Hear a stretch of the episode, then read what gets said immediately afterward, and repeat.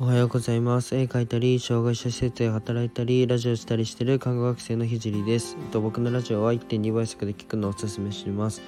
えっとラジオは平日7時からスタンド FM でやってて土日はお昼に放送します。不定期で、えー、スタンド FM でライブ配信もしています。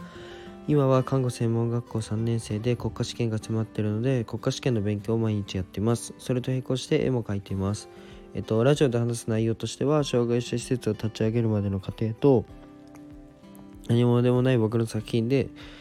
えっと、世界を変えるまでの全てを発信します。で障害を持つ方が自分に自信を持てる世界にすることがゴールで具体的にゴールに行くまでの過程を毎日共有します。あとは医療の最前線での学びや他の職業に転用できる考えだったり絵を描き始めて3ヶ月で全国選抜作家展に選抜された僕が日々発信をしていく中で共有したいなと思ったことを話します、まあ、夢を叶えるまでの日記みたいなものです。面白いと思ったらフォローお願いします。でえっと今日のテーマはうーん、ま、僕が今考えていることをちょっと話していきたいと思います。で、テーマはなんか、うん、どうしようかな。コミュニティというテーマで話していきたいと思います。で、うん、まあ、ぼんやり今、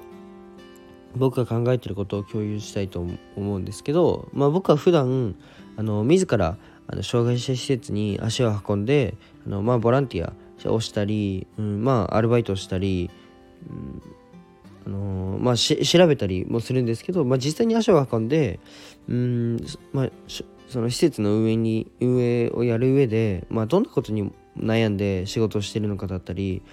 そう運営側にどんな問題があるのかだったり、まあ、利用者さんが抱えやすい問題は何かなとか、まあ、家族はどんな思いをされているのかなどを、まあ、観察しているんですけど、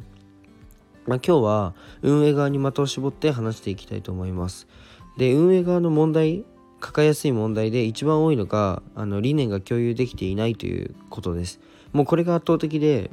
例えば上の人がこのようなサービスを提供したいっていうふうに思ってても現場の人は、まあ、あくまでも仕事お金をもらうその立場であって作業をこなすだけになっていて、まあ、結果的に、うん、利用者さんの満足度を下げています落ちちゃっていますで、えっと、運営側の都合で利用者さんの満足度が落ちることはまあ僕が施設を立ち上げた時は絶対にしたくないんですよね。もうこれって一度組んじゃった組織だと、まあ、修復が結構しんどくなるなというふうに思います、まあ、なので僕は施設を立ち上げて、えー、ここを目指しているんだということを施設を立ち上げる前から発信をして施設を立ち上げる前からコミュニティを作ろうというふうに考えています。でそのまあそのやり方はうんそしまあやり方は違えどあの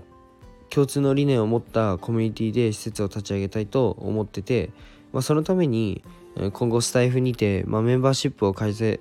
開設する試みです。で僕はあいにくなんかこんな性格で、まあ、違うことをなんだろうみんなと同じことををする。レールレールの引かれた上でなんかするとかじゃなくてもう本当になんか挑戦したいっていうふうに思う性格なんでなんか施設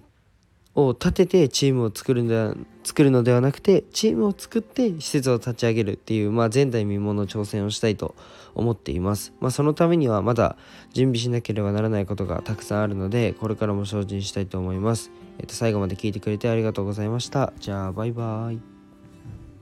Thank you.